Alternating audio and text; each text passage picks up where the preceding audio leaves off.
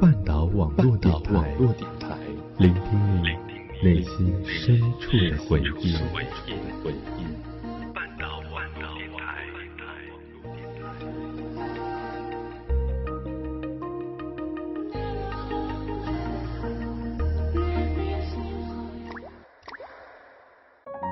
我们都在故事里感悟真谛，我们都在故事里懂得人生，我们都在故事里学会成长。你的故事，我的故事，他的故事，你的故事，我的故事，故事他的故事。这里是我们的故事。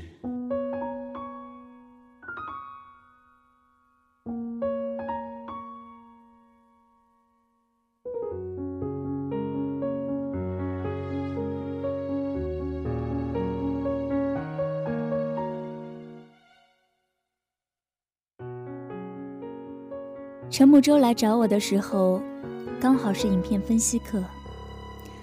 宝莱坞的电影《生死恋》正在轰轰烈烈的演绎着，我趴在桌上睡觉。印度富有特点的歌声时不时的出现在我的梦里。当我醒来的时候，剪刀说陈木舟已经看了我一个小时。我尚未清醒的状态看着陈木舟。他的表情说不上来是高兴还是严肃，又或者是好久不见的想念，也可能是嘲讽。因为就在两个小时前，我在 Q 上跟他说我要好好上课了，然后就下线了。我经常干这种事，在 Q 上和各种好友说着我要好好上课，实则关掉 QQ 开始看小说，或者开始睡觉。天现在就要启程，只有你能带我走向未来的旅程。想到达明天，现在就要启程，你能让我看见黑夜过去。天开始明亮。我不是一个好学生，我不知道陈木舟为什么答应和我在一起，就像我从来都不知道陈木舟要干什么一样。大概每个人身边都有一个高深莫测、被供应在神坛上拉也拉不下来的男人。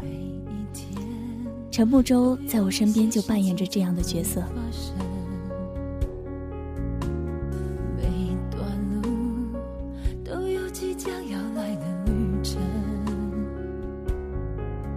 我是这样认识陈木舟的。我翻好友的微博，翻好友的关注人。于是翻到了陈木舟的微博，他的微博里有很多自拍，戴着一副豹纹方框眼镜，双眼皮，大眼睛，嘴角正中间有一颗痣。我承认，我对他的长相很感兴趣。于是我翻完了他所有的微博，也没有多少，六百多条而已。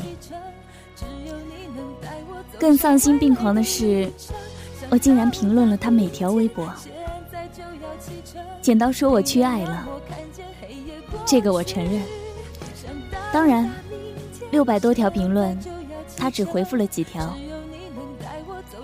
但是，回复几条总比一条都不回复要好得多。于是我借着胆子给他发了私信，问了他的 QQ、微信。陈木舟就是这样认识我的。世界上就是有那么多巧合的事情。我在网络上像蜘蛛一样横行，而又神秘地铺开自己的网，任意爬行，通过陌生人的微博艾特，爬进他的世界，有点贪婪地偷窥他的生活影像。你能让我看见黑夜过去。想到达明天，现在就要启程，只有你能带我走向未来的旅程。想到达明天，现在就要启程，你能让我看见黑夜过去，天开始明亮的过程。小说里经常有这样的情节。你喜欢一个人，你经常缠着他，于是有一天，你开始不再缠他了，他回来找你，发现自己爱上你了。这一招在三十六计中叫做欲擒故纵。于是我有事没事就给陈木舟发微信，他回我，我就和他聊天；不回我，我就一个人自言自语。起初都是小心翼翼、如履薄冰，斟酌每一条微信。慢慢的，我开始觉得和陈木舟一点可能都没有，就开始大胆起来，在别人看来颇有勇气。我会去了解陈木舟提到的一切兴趣。我想，幸好他对世界杯不感兴趣，要不然，我真的会熬夜去看世界杯，去了解他喜欢的球星。我深知自己为陈木舟做什么都不会倦，却也害怕他突然之间有了女朋友。遗憾是万人的谜底。可是我忽略了一点。感情最经不起的就是消耗。如果得不到回应，投入再多的心思，总有一天也会枯竭。再热情的坚守，也会被反复无常磨灭。爱一个人，也需要鼓励的呀。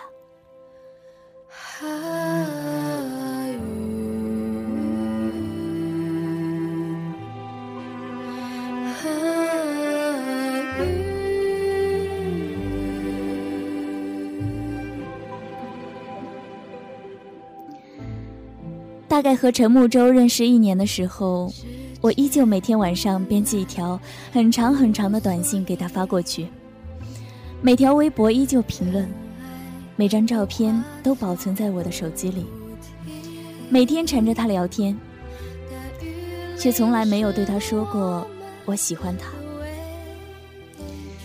意外总是来得太突然，有一天，他在微信问我。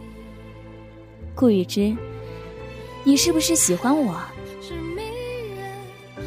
我看到这句话，心里千万只草泥马在奔腾。我真的很想狠狠的爆粗口。我都喜欢你一年多了，你丫现在才发现，欠不欠啊？终究，我还是按耐住了自己的激动，回了一句：“对啊，我很喜欢你。”他又回。那你来找我吧。他在青岛，我在山西，说远不远的距离。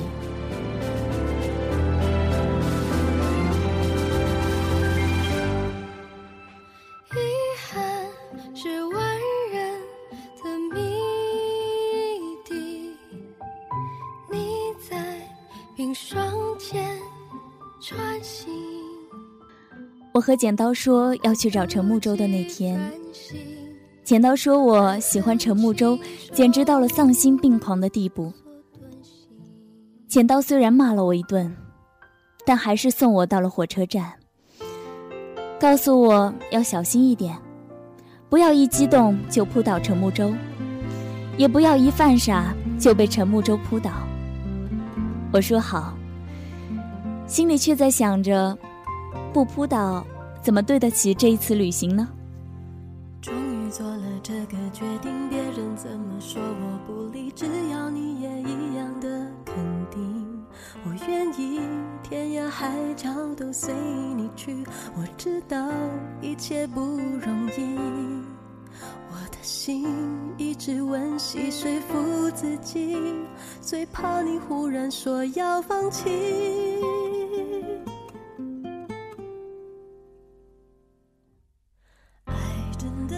我到青岛的时候，天下着雨，我没有打伞。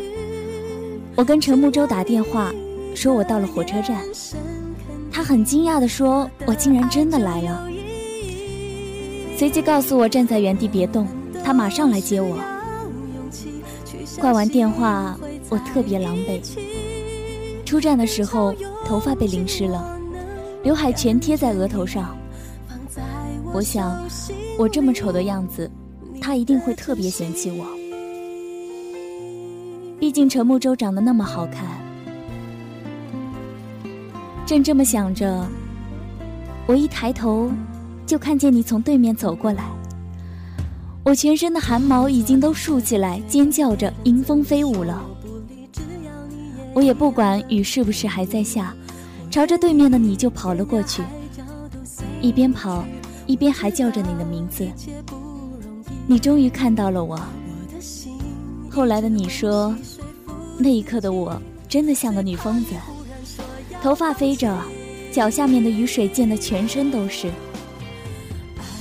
不过幸好。我见到了你。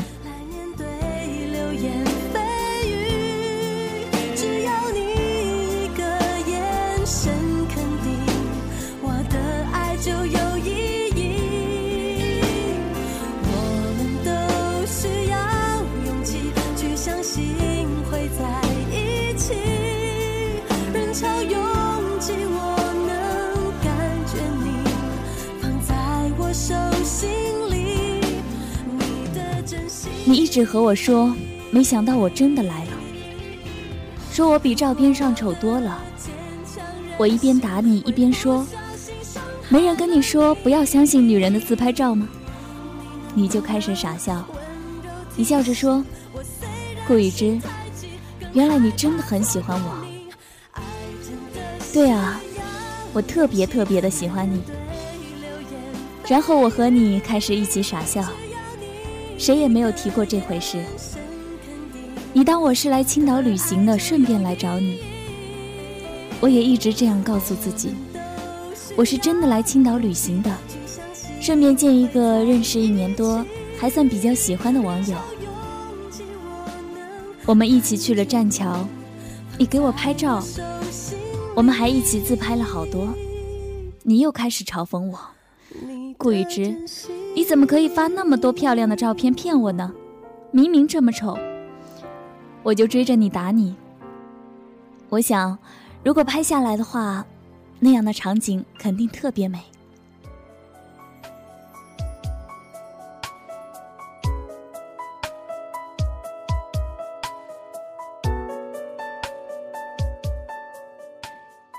之间，我很多次想和你正正经经的说一次。我喜欢你，可是每每想到那些心灵鸡汤的话语，就想，如果你有一点点喜欢我的话，肯定会和我先告白的。可是再一想，爱情是要靠自己主动去追求的，我不说，他怎么会知道呢？我在青岛待到最后一天的时候，我们走在八大关的林荫道上。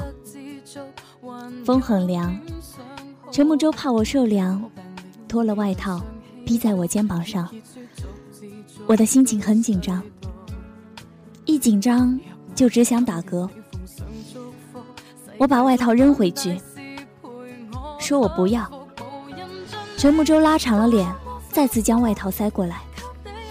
我又再次扔回去，两个人就那样来来回回，你推我让。我忽然就跟陈木舟说：“陈木舟，我喜欢你。”然后我看着他一张面无表情的脸，然后我又开始一边傻笑，一边说：“没事儿，你就当我是众多告白者的一个吧。”突然气氛变得很尴尬，我不知所措，你却一把把我抱进怀里。顾雨之，我终于亲口听到你说这句话了。我都知道，知道你喜欢我，知道你特别喜欢我。他说：“这下轮到我实话了，我真的好想拍死他。知道我喜欢他，还让我亲口说出来。”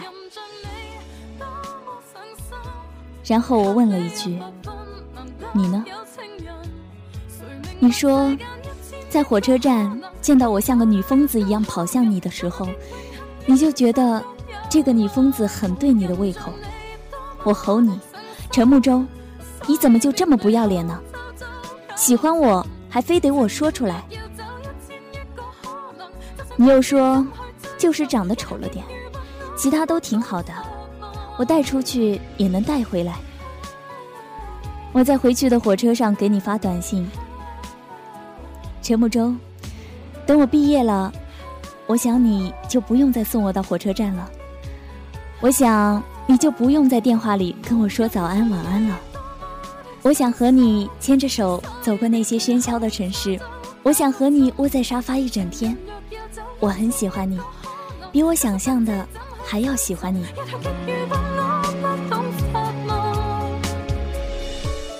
回到山西，简刀问我和你怎么样了，我说成功扑倒。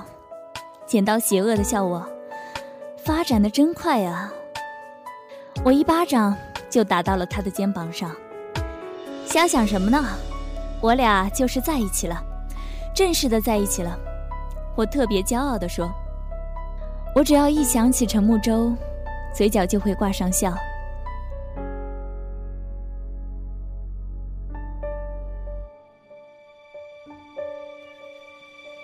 下课铃声打断了我的回忆。回过头来，教室里只剩下我和你两个人。你问我在想什么，我说在想你呀。然后抱着你说：“陈木舟，有你真好，我好爱你。”你摸着我的脑袋，硬邦邦地说：“顾雨之，有你真好，我也好爱你。”我矫情地笑了。这是两年以来。你第一次说爱我，和你在一起的这两年，最大的感受就是，喜欢你的这段时光，好像每天都在混日子。早上起来想你，午休发呆想你，晚上睡前想你，一天一天就这么过去了。可是我居然一点都不觉得浑浑噩噩，还很开心，真是的。我问你怎么来看我都不告诉我一声，你说说了不就没有惊喜了吗？真的给了我很大的惊喜。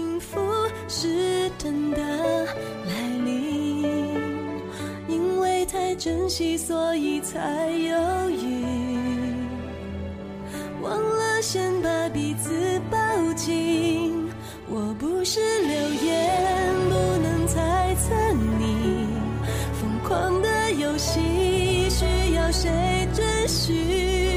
别人怎么说，我都不介意。我爱不爱你，日久见人心。我们之前一起说好的苏州之行，下午买了火车票就跑去了苏州。心灵鸡汤还说，看一个人适不适合你，和他去旅行吧。我想。两年前我去青岛找你的时候，那一周的行程，足够让我知道你是适合我的。这一次苏州之行，我想让你感觉到我也是适合你的。你一切都准备的特别周到。我们在古镇的酒吧里喝了酒，回到客栈，两个人昏昏欲睡的躺在床上，你抱着我，让我别动，嘴里嘟囔着“顾雨之”。其实你那一年每天晚上给我发的那条短信，我都很感动。我甚至很期待你每晚的短信会说些什么。但是我不确定，不确定没见过面怎么会产生爱情，不确定很多事。可是那天在火车站看见你跑向我的时候，我就确定了，确定我也喜欢你。确定我们俩就像异地很久不见的小情侣一样，顾雨之，我真的也比想象中要离不开你。我听完你说的话就哭了。你一直不温不热，很少说情话，但做的每一件事都让我心里暖暖的。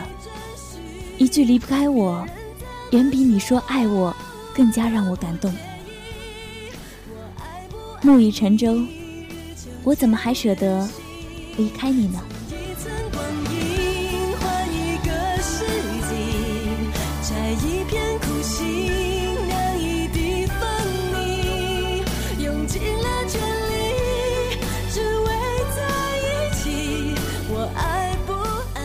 这里是半岛网络电台，唯美半岛，时光静好。我是主播冰茶。如果你喜欢本期节目，可以关注我们的官方微博，也可以在新浪微博上搜索“深小色”，留下你的心情感受。耳朵们，我们下期再见。